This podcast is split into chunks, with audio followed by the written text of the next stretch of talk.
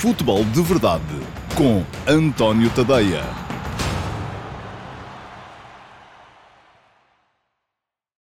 Ora, então, olá a todos, muito bom dia e sejam muito bem-vindos à edição número 47 do Futebol de Verdade para a temporada de 2023-2024. Hoje é terça-feira, dia 10 de outubro de 2023. Estamos em pausa de campeonato para que possam jogar as seleções nacionais. Na próxima sexta-feira uh, vou estar no Estádio do Dragão para esse Portugal-Eslováquia, que em condições normais vai uh, carimbar desde já a presença da seleção portuguesa na fase final do próximo Campeonato da Europa. Basta que Portugal ganhe este jogo para se apurar quando ainda faltarão jogar três partidas e, se não ganhar, enfim, vai acabar por se apurar na mesma mais tarde, mas uh, é uma questão de uh, termos um bocadinho mais de paciência. E um, ehm, ontem tivemos aqui uma edição particularmente longa do Futebol de Verdade. Ontem foi uma hora e vinte de programa. Houve malta a queixar-se na caixa de comentários e eu dou-vos razão, uh, muito francamente, mas esta foi a dinâmica que eu encontrei para o futebol de verdade em 2023-2024. Isto é, uh, os, uh, há sempre um futebol de verdade flash a seguir aos jogos dos quatro candidatos ao título. Isto vai acontecer assim pelo menos até ao Natal. Até no Natal eu farei uma nova avaliação, não só da minha estratégia aqui no meu Substack, em tadeia.substack.com, como também no meu canal de YouTube. Uh, no Natal farei uma nova avaliação, não só da minha estratégia, como das condições que os clubes têm para poder eventualmente vir a ser relevantes na conquista do título. Ora, e a estratégia, esta época, qual é? É muito simples. Todos os. Uh, sempre que jogam o Benfica, o Flóculo do Porto, o Sporting Clube Braga ou o Sporting, e vou excluir daqui os jogos das fases inaugurais da Taça de Portugal, porque, enfim, aquilo que é de prever é que nesses dias uh, estejam em campo equipas muito secundárias do, dos quatro candidatos, mas sempre que jogam o Benfica, o Flóculo do Porto, o Sporting Clube Braga e o Sporting, há logo nessa noite uma edição do Futebol de Verdade Flash. É um comentário meu aos jogos, uma descodificação tática uh, de 10, 15 minutos para explicar o jogo, para eleger um herói, para me referir também à arbitragem, enfim, uh, tudo aquilo que haverá para analisar relativamente a esses jogos. Quem for subscritor premium do meu Substack, em tadeia.substack.com, e a subscrição premium custa-vos ou 5 euros por mês, se quiserem arriscar só um mês, ou 50 euros por ano, uh, se quiserem aproveitar os dois meses de borla que vos dá uma subscrição anual, e podem fazê-la aqui, mas quem for subscri subscritor premium do meu Substack recebe logo nessa noite um, as edições do Futebol de Verdade Flash relativas aos jogos. Quem não for, pode ver na mesma, tem é que esperar pelo meio-dia e meia do dia seguinte. E no dia seguinte, ao meio-dia e meia, há uma reposição uh, dos, das edições da véspera do Futebol de Verdade Flash na edição normal do futebol de verdade. Portanto, ontem o que é que aconteceu? Uh, tivemos futebol de verdade ao meio-dia e meia, não foi ao meio-dia e meia porque o vídeo não ficou, não acabou de renderizar e de ser aprovado pelo YouTube a horas, portanto atrasou um bocadito, mas houve futebol de verdade à hora do almoço.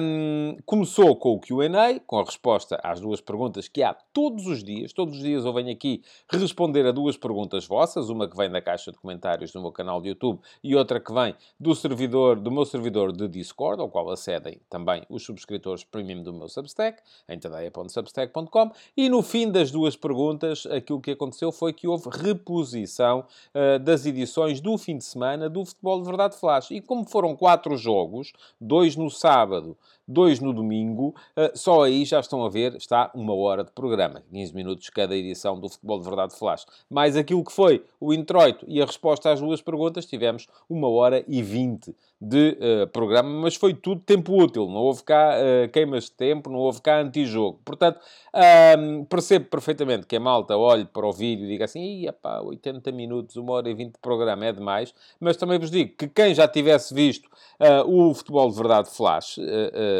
dos jogos, chegava aos 20 minutinhos de programa e estava despachado. Nem precisava de ver o resto, porque já estava visto. E também não vos peço que vejam duas vezes os meus conteúdos, não faz nenhum sentido. Hoje temos uma edição mais curta, e por isso com mais tempo para eu explicar aqui mais uma vez este pequeno introito uh, uh, relativo àquilo que é a minha atividade, não só uh, no Substack, como aqui no meu canal de YouTube. E desde já vos convido a deixarem o vosso like no programa também e a subscreverem o canal, e isso não vos custa dinheiro nenhum, é de borla, basta clicarem em cima do inscreve-te aqui e depois clicarem também em cima do sino uh, para ativarem as notificações. E podem inscrever-se aqui também neste link que eu vos estou a deixar.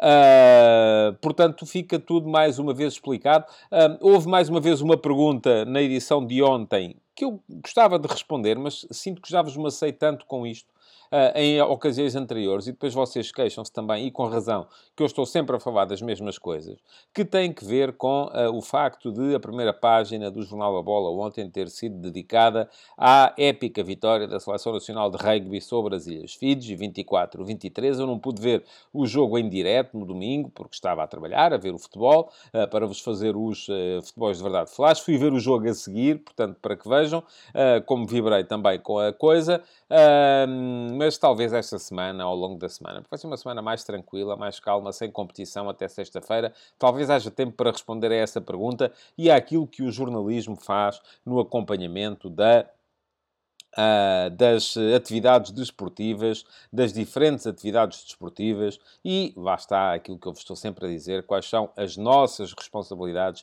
enquanto, uh, enquanto jornalistas, enquanto criadores de conteúdos e quais são as vossas responsabilidades enquanto uh, consumidores de jornalismo e consumidores de conteúdos, cada vez mais virados para a vertente do entretenimento.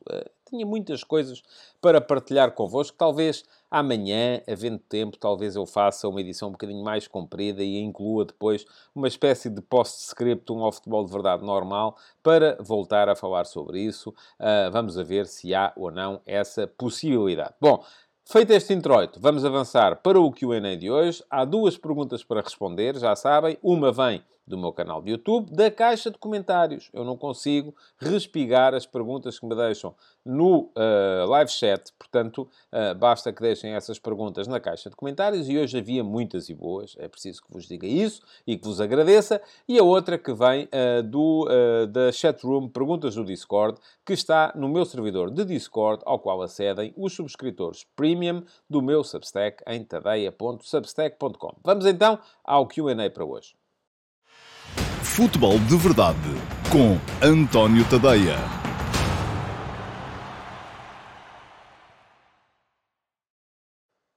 Ora então, without further ado, que é uma expressão de que eu gosto bastante, vamos às perguntas para hoje. E a primeira já está aí a aparecer à vossa frente. É a pergunta que me chegou via YouTube, uh, que foi deixada na caixa de comentários do Futebol de Verdade de ontem pelo Diogo Tavares. Ora, muito bom dia, Diogo. Muito obrigado pela sua pergunta. E pergunta ao Diogo o seguinte. Na sequência da sua série Eminências Pardas, fiquei a pensar qual seria a verdadeira influência de Hugo Viana neste Sporting. O Sporting era um clube que muitas vezes comprava em quantidade, mas sem qualidade. Hoje em dia compra pouco e bem. São vários os exemplos de contratações certas. Pote, Nuno Santos, Ugarte, Diomande, Guióqueres, etc. Muitos dizem que é influência de Ruben Amorim. Outros do presidente. Mas o próprio Amorim, em diversas conferências de imprensa, deu bastante crédito ao Hugo Viana. Qual a sua opinião sobre este tema? Muito obrigado, Diogo, pela sua pergunta. Até porque me permite chamar a atenção para um dos muitos conteúdos de que muito me orgulho, uh, porque me dá muito gozo fazer e acho que uh, vos ajuda a entender melhor aquilo que é o futebol uh, moderno, que é precisamente a série Eminências Pardas, que é destinada a, a, dar a conhecer os homens que são, na categoria de diretores desportivos dos diversos clubes, as maiores eminências pardas, portanto, os homens que mais sabem do tema, do mercado, da constituição de plantéis e são pardas precisamente porque aparecem muitas vezes nas costas ou na sombra uh, de quem dá uh, tantas vezes a cara. Este, esta, esta figura, a figura que em Itália é conhecida como o Homo Mercato, uh, e em Itália não são tão pardos assim, são, são homens que fazem primeiras páginas de jornais com frequência, porque lá está, os italianos sempre deram muito mais importância ao mercado do que os, os, os, outros europeus, um, mas estes homens estão então contadas as suas histórias nesta série, nesta série Eminências Pardas, e deixo-vos aqui aqui também uma maneira de lá chegarem. Já lá estão 13 uh, nomes. Uh, o primeiro foi Michael Edwards, que já não é o diretor desportivo do Liverpool Football Club, mas que na altura era e que foi uh, tido como um dos grandes segredos do sucesso da equipa de Jürgen Klopp, que na altura chegou ao título de campeão da Premier League. estava lá um português, que é Luís Campos, tido como, também como uma das maiores, um dos maiores especialistas nas contratações que há por essa Europa fora e que neste momento trabalha no Saint-Germain, embora tenha também uma série de interesses espalhados por outros clubes, enfim, isso nem sempre é, do meu ponto de vista, o mais correto. Uh, o último que saiu foi Cristiano Giuntoli, o italiano que esta época trocou o Napoli uh, dos De Laurentiis pela Juventus, seu clube de coração, uh, e que entrou na Juventus como homem mercato da Juve. Portanto, há uma, alguma supremacia dos italianos, mas há lá muito mais gente. Há Damien Comoli, o francês, há o Marco Vermarzio, uh, Marcel Brands, neerlandeses, enfim, há, há muita gente interessante uh, para conhecer. Uh, portugueses, de facto, só lá está ainda o Luís Campos. Podia estar o Tiago Pinto, pelo trabalho que tem feito na, uh, na, na Roma, uh, podia estar o Hugo Viana, perfeitamente, podia estar, uh, se calhar, já também o Rui Pedro Brás, que entrou, pegou na equipa do Benfica e o Benfica foi, foi campeão na época passada. agora, aquilo que eu acho que é muito importante nós entendermos em relação a isto é que não há milagreiros. Nenhum destes homens, há os que trabalham melhor, há os que trabalham pior, mas ali ninguém faz milagres. Não há ninguém que tenha o segredo da contratação de qualidade. Há ali uma elevadíssima componente, muita gente que representa esta nova vertente, que é a vertente dos uh, data-oriented, uh, portanto, fazer contratações com base nos big data, nos, nos dados eh, estatísticos, uh, nos, eh, no conhecimento uh, do, da, das estatísticas e das métricas a que os jogadores estão associados, mas muitas vezes é impossível de prever, por exemplo, como é que um jogador sai de uma liga e vai acaba por se adaptar a outra, como é que um jogador, como é que era possível ao Sporting, a não ser através da visão, perceber que Diomande, que tinha com certeza bons dados, eu não os conheço uh, na profundidade, na segunda liga, que chegava à primeira e se impunha assim de repente na equipa principal. Quer dizer, ali tem que haver muita, tem que haver muito olhómetro, tem que haver muita capacidade para ver o jogador e perceber, tentar fazer a transposição, que só pode ser feita com base em especulação uh, de uma realidade para outra. Tem que haver, uh, naturalmente também, e essa é uma vertente em que os diretores desportivos cada vez apostam mais, um acompanhamento uh, do, do contexto do jogador, perceber como é que é o jogador fora do campo, como é que é o jogador nos treinos, como é que é o jogador na sua vida social, como é que é o jogador na sua relação com a família, com os amigos, enfim, como é que se é um tipo tranquilo, pacato, se é um tipo de. Já não vou tanto a essa coisa do saber se ele vai se deitar cedo ou se, vai, ou se entra em noitadas, mas também até que ponto é que aquilo que é o seu entorno familiar e social acaba por influir ou não naquilo que é o seu rendimento uh, dentro de campo. Portanto, tudo isso são questões muito importantes. Tudo isso são questões fundamentais quando se trata de contratar. E por isso eu acho que é uh, muitas vezes, se calhar, injusto, eu chamei-lhes iminências pardas, porque muitos deles são os tipos que estão na sombra, uh, uh, mas uh, acaba por ser, eles acabam por ser ainda assim a face visível de todo um departamento que é um departamento de scouting, que é um departamento de detecção e acompanhamento dos talentos para se perceber, afinal de contas, porque é que vale a pena apostar neste e não vale a pena apostar naquele. Que se calhar até, enfim, há gente que já fez grandes asneiras e há gente que consegue fazer. Eu já não lhe chamo contratações de qualidade, como chamou, porque, repare, eu acho que. Um, é muito injusto virmos dizer que este clube uh, apostava muito na quantidade, mas não tanto na qualidade. Se calhar os jogadores até tinham qualidade. Só que pura e simplesmente não foram devidamente enquadrados quando chegaram. Pura e simplesmente, se calhar, por exemplo, nós somos capazes, e eu ainda hoje de manhã, nas conversas de bancada, as conversas, perdão, eu continuo a chamar-lhes conversas de bancada e não são, são uh, chama-se último passo neste momento. Ainda hoje de manhã, no último passo, eu escrevi uh, sobre, sobre vários aspectos que podem ter muito a ver e podem servir para enquadrar este tema. Olha, vou deixar aqui o link para poderem ler o texto e dar lá um salto e perceber o que é que lá está.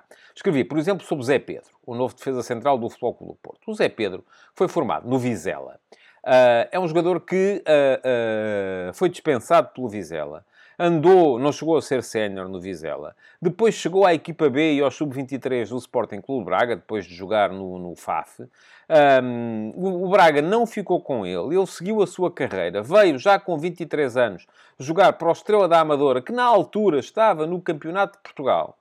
Uh, portanto, um, um, campeonato muito abaixo daquilo que. E por acaso depois teve a felicidade de jogar. Ainda ontem o Sérgio Conceição explicou isso no, no, no, no, Futebol Total, do Canal 11. Teve a felicidade de jogar na mesma equipa que um dos filhos do Sérgio Conceição, que o viu, gostou e quis, pá, vamos lá levar o gajo para a equipa B. E o gajo foi para, e o, o Zé Pedro foi para a equipa B e neste momento está a jogar como titular do Porto e a jogar bem. Mas não falei só sobre o Zé Pedro. Falei, por exemplo, sobre Uh, o Erling Holland, que está neste momento, teve no último jogo contra o Arsenal o primeiro 0,0 uh, em XG, em índice de gols esperados, desde, uh, prima, desde o inverno passado, nem foi primavera, foi ainda no inverno passado, uh, num jogo com o Tottenham, teve agora contra o Arsenal um 0,0. Quer dizer que esteve completamente fora do jogo. É porque É porque não tem qualidade? Não, é porque o contexto não lhe permitiu uh,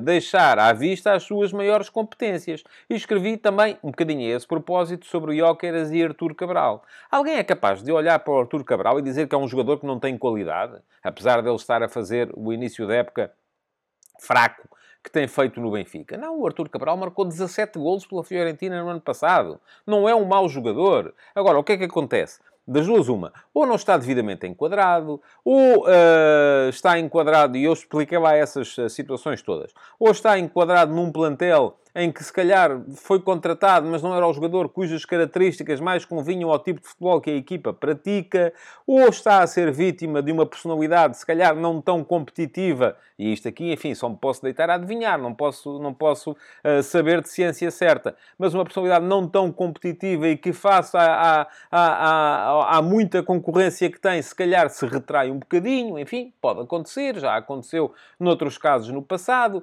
uh, ou então uh, uh, tem muito que ver também com o facto da contratação não ter sido feita uh, precisamente para encaixar, que nem uma luva, no jogar que era pretendido pelo treinador.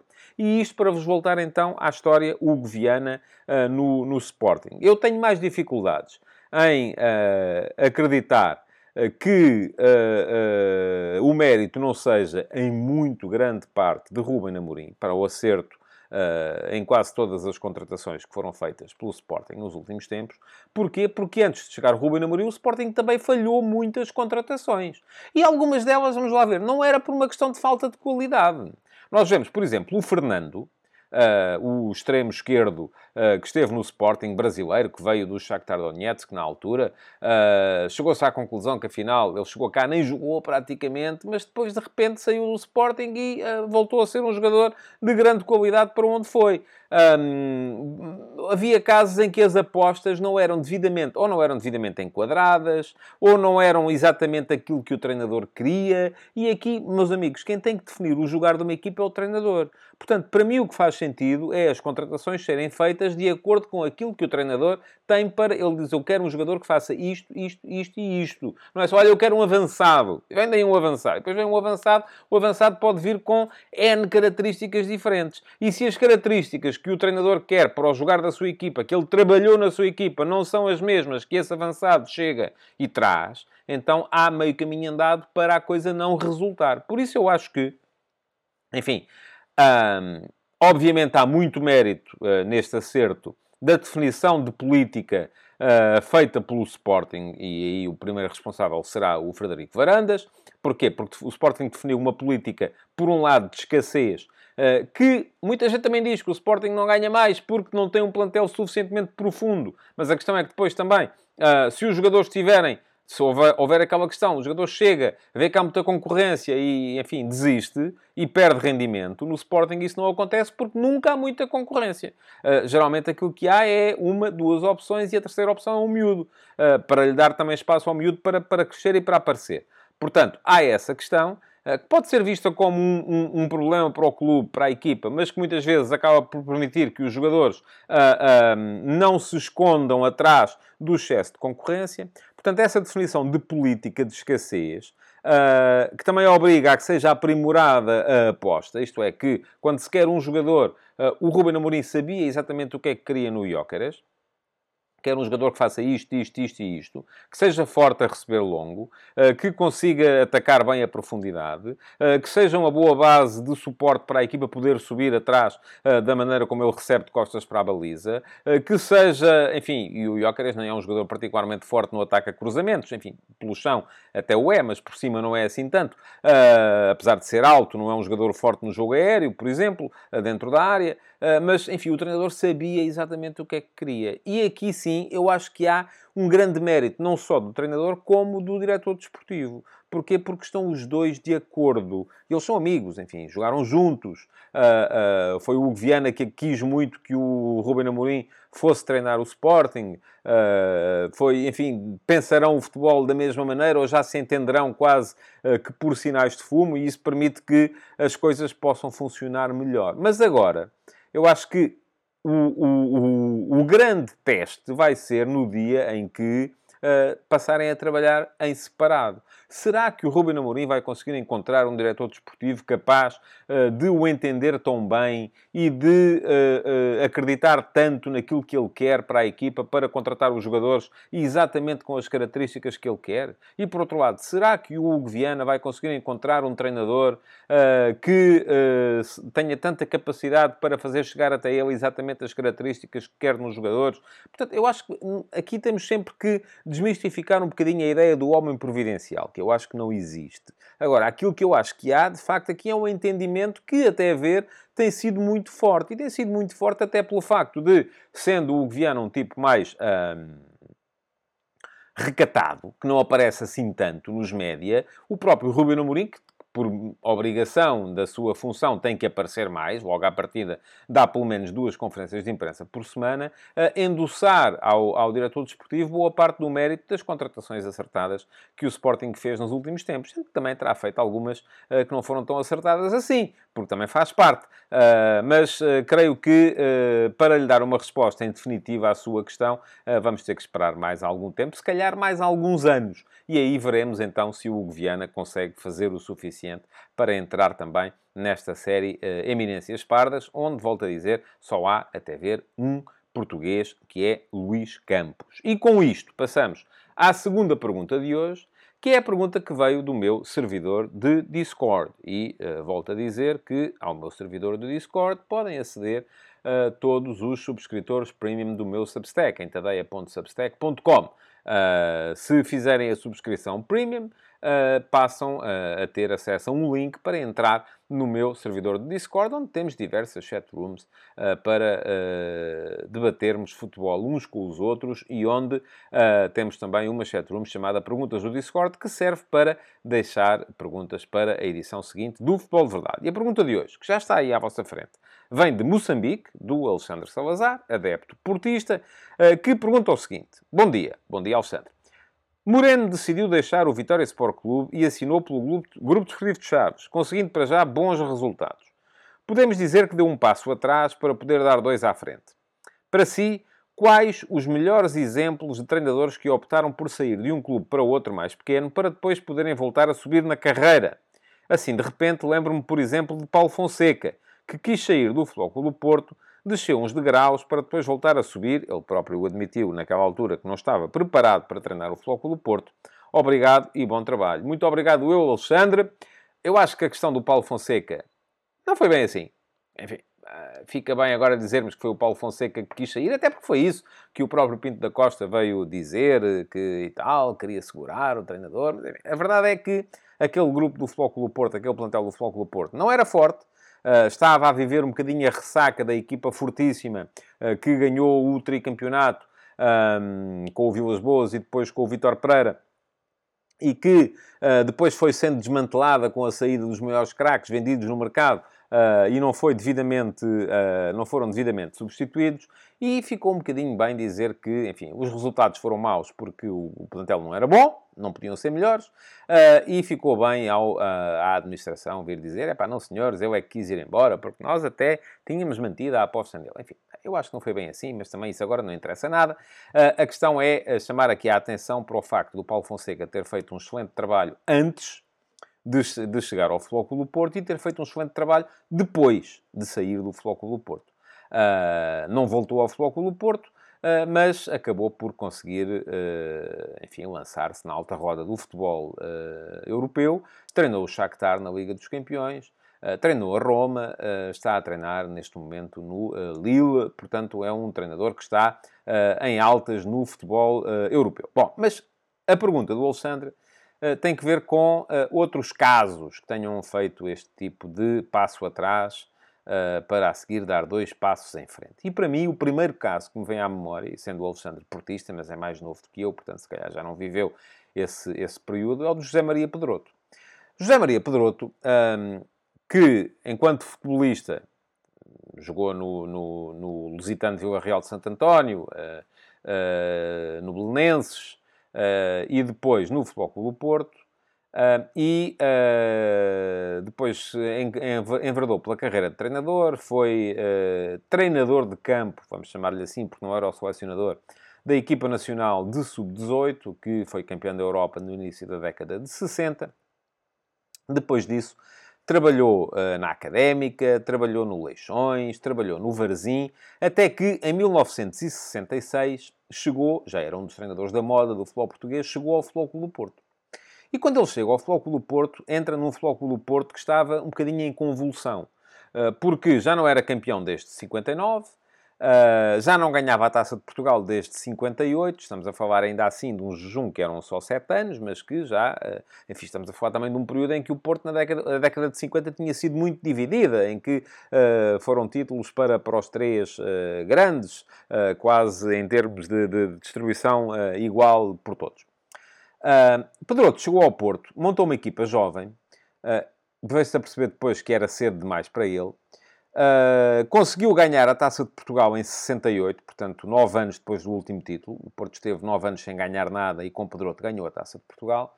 Uh, e em 68, 69 estava prestes a atacar a hegemonia do Benfica. E estamos a falar do Benfica dos anos 60, que é um Benfica que era a base da seleção nacional, um Benfica que estava permanentemente em finais da Taça dos Campeões Europeus, ganhou duas, perdeu uh, mais três, tanto quanto três ou quatro uh, nessa década. Uh, e isto significa que não era fácil atacar a hegemonia daquele Benfica. No entanto, Pedroto conseguiu fazê-lo e no final da temporada de 68-69 estava ali a discutir o título com o Benfica. Estavam separados, enfim, a pontuação era muito próxima entre as duas equipas. Foi aí que Pedroto, que era um tipo estudioso e era um tipo moderno, Uh, para, para a sua altura, resolveu fazer uma coisa que era estágio. Queria fazer estágio com os jogadores que era uma coisa que não era habitual no futebol português nessa altura. Uh, ora, contra Pedroto levantaram-se imediatamente uma série dos jogadores mais consagrados e mais veteranos do plantel, que diziam que não, que não lhes dava jeito, porque a família é isto, porque tinham que atender aos negócios, todos eles tinham, ou, ou, ou, ou lojas, ou cafés, ou restaurantes, ou fábrica, enfim, eram donos de outro tipo de negócios aos quais tinham que atender e, portanto, não lhes dava jeito nenhum ir para estágio. E recusaram-se. Pedroto não esteve com meias medidas e suspendeu esses, esses jogadores e atacou as últimas jornadas do campeonato uh, sem os consagrados. E, aliás, até há uma história que tem muita piada, que foi o, o jogo a seguir foi um jogo no Barreiro contra a CUF, uh, que o, o Pedroto atacou com uma série de jogadores uh, novos e é a estreia na primeira divisão e na equipa principal do Flóculo Porto de um lateral esquerdo chamado Leopoldo, que eu depois me lembro de ver jogar só no, no Varzim, e o Leopoldo que se estreou nesse dia foi capitão de equipa. Porquê? Porque Pedroto Queria dar uma mensagem para, para, para a direção do clube, queria dar uma mensagem para os adeptos a dizer isto é uma nova ordem, meus amigos. Ora, o Porto ainda ganhou esse jogo na CUF 1 a 0, mas depois perdeu e empatou os dois jogos que se seguiam, que eram em casa, contra adversários mais fracos, uh, que foram a Académica e o União de Tomar. E o Futebol do Porto acabou por perder esse campeonato. Pedroto foi despedido antes do final da temporada, ficou o António Moraes, já na altura era o seu adjunto, à frente da equipa, e Pedroto acabou por uh, ser afastado do do Porto. Aliás, foi afastado mesmo para ele voltar depois em 1976, foi preciso o Carme Trindade, tal como depois para para, para novo regresso mais tarde. Enfim, a história de Pedroto é um bocadinho a história de entradas e saídas do, do do Porto. Ora, perante este cenário, o que Pedroto fez foi, uh, deu um passo atrás. Foi para o Vitória Futebol Clube e transformou o Vitória Futebol Clube, em Setúbal, uh, numa das equipas sensação das competições europeias nas épocas que se seguiram. Uh, o Vitória andava sempre, chegou a eliminar equipas fortíssimas. O Spartak Moscou, o Liverpool, a Fiorentina. Portanto, era, era uma equipa que andava na Europa e que chegava sempre, pelo menos, aos quartos de final das competições europeias. E ainda hoje chegou, houve um ano em que fez segundo lugar no campeonato, atrás do, uh, do Benfica, o que na altura não era muito normal. e andou a discutir o título quase até à ponta final, à altura em que Pedroto também se revoltou contra a chamada lei da rolha que havia dentro do clube, em que os jogadores nem sequer podiam ir à praia sem dar. Enfim, estas histórias são maravilhosas. Eu começo aqui a falar destas histórias, fico aqui até depois da manhã a, a, a contar histórias do, do, do, futebol, do futebol nacional. Mas na altura, Pedroto saiu em conflito com a direção do Vitória também, porque os jogadores não podiam falar aos jornalistas, não podiam ir à praia, não podiam casar, não podiam, enfim, não podiam fazer nada sem que o clube os autorizasse. E Pedroto revoltou-se contra isso, saiu da, da, do clube em 1972, creio que é 72, e o Vitória, que estava a discutir o título com o Benfica, acabou por acabar na mesma o campeonato em segundo lugar, mas já não, já não, já não foi, não pode ser, não pode ser campeão. Uh, Pedroto então pegou no Boa Vista e transformou o Boa Vista no primeiro Boa Vistão de que há memória, que foi o Boa Vista que ganhou duas taças de Portugal, em 75 e em 76, e que fez também segundo lugar num campeonato atrás do, do Benfica, que na, que na altura era absolutamente hegemónico no futebol nacional. Aliás, entre 1963 e 1978, o Benfica, foram 15 anos, o Benfica ganhou sempre três campeonatos, e, uh, sendo que o, o, o, quarto era geralmente ganho pelo Sporting. Era sempre três do Benfica, um do Sporting. Três do Benfica, um do Sporting. Três do Benfica, um do Sporting. Por aí afora. Uh, ora, em 76, Pedroso voltou ao Porto. Portanto, deu o passo atrás, eh, para poder voltar a dar passos em frente. Enfim, não foi mais longe do que o Porto. Aliás, voltaria a sair do Porto em 1980, mas a verdade é que quando voltou ao Porto, voltou com, com Pinto da Costa uh, para, para, ser, para ganhar uma taça de Portugal. Uh, uh, a, primeira, a primeira coisa que ganhou no Porto foi uma taça de Portugal e para ser depois campeão nacional em 78 e 79. O Porto esteve 19 anos sem ser campeão nacional. Tinha sido campeão em 59 com Pedroto, voltou a ser, com Pedroto ainda como jogador, voltou a ser em 78 com Pedroto já como treinador. Mas não, o caso de Pedroto não é o único, há mais casos. Olha, o José Mourinho, por exemplo, que teve a possibilidade de começar a carreira de treinador pelo Benfica, uh, uh, porque tinha sido adjunto de Bobby Robson no Sporting e no Porto e no Barcelona, e depois adjunto também do Louis van Gaal no Barcelona. Quando a Vali Azevedo resolveu demitir o Jupp Heynckes, uh, foi dele que se lembrou, lembrou-se do, do, do, José Mourinho. José Mourinho foi, uh, começou a carreira como treinador principal no Benfica, saiu ao fim de uns meses em conflito com a nova direção, liderada por Manuel Vilarinho, e acabou por dar um passo atrás, que foi assinar pela União de Leiria. fez uma belíssima temporada na União de Leiria, em que andou ali também durante algum tempo, uma meia temporada, assim é que foi, na União de Leiria, em que andou ali durante algum tempo uh, ao pé dos grandes, a bater-se com os grandes, até que uh, depois, em, uh, ali entre o Natal e a passagem de ano, uh, dessa, dessa temporada. Falou-se já no regresso dele ao Benfica, mas acabou por ser o Flóculo Porto a, a antecipar-se e a levá-lo para, para, para o estádio ainda à altura das Antas. Uh, estávamos em 2000 e, na passagem de ano de 2001 para 2002 e uh, o José Mourinho acabou por construir no Flóculo Porto uma equipa que foi, ganhou a Taça UEFA em 2003 e a Liga dos Campeões em 2004. Aliás, foi a última equipa portuguesa a ganhar a Liga dos Campeões. Portanto, há inúmeros casos de treinadores que têm que dar um passo atrás para dar depois dois passos passos em frente. Muitos deles não são bem sucedidos, estou aqui a lembrar-me de outros casos. Olhem, por exemplo, Jimmy Hagan, eh, que foi tricampeão pelo Benfica, saiu em conflito com a direção e depois tentou, pegou no Estoril, foi para o Estoril, para a terceira divisão, uh, e andou depois no resto da carreira, chegou a treinar o Sporting também, chegou a treinar o Boa Vista, chegou a treinar, enfim, treinou em, inúmeros clubes, mas nunca mais voltou a ser uh, campeão nacional, nunca mais voltou a conseguir ganhar rigorosamente nada, como tinha ganho naquele início da década de 70 ao serviço do Benfica. Portanto, Alexandre, há inúmeros casos, uh, aliás, aproveito para vos dizer que, eh, e vocês já viram com certeza que eu, quando começo a falar destas histórias, da história do futebol português, me perco um bocadinho no tempo, eh, mas aproveito para vos dizer que está aí a rebentar e vai sair no próximo fim de semana mais uma edição do F80 relativa à história do Campeonato eh, de Portugal, ou à história dos 100 anos de competição nacional do futebol em Portugal. Neste fim de semana vai sair a longa história da época de 1936-1937.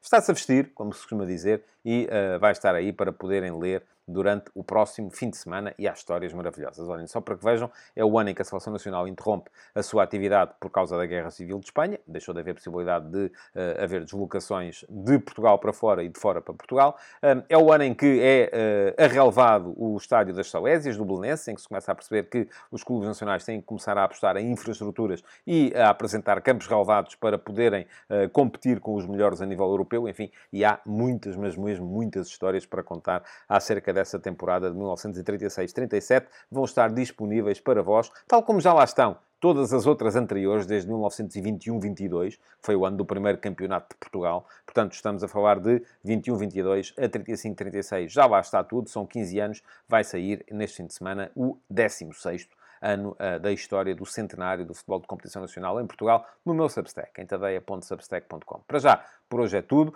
Peço-vos mais uma vez para deixarem o vosso like na emissão, para deixarem perguntas na caixa de comentários, que podem vir a ser respondidas ou não na edição de amanhã do Futebol de Verdade, e para voltarem amanhã, meio-dia e meia, aqui, outra vez, no mesmo local. Futebol de Verdade, de segunda a sexta-feira, às 12h30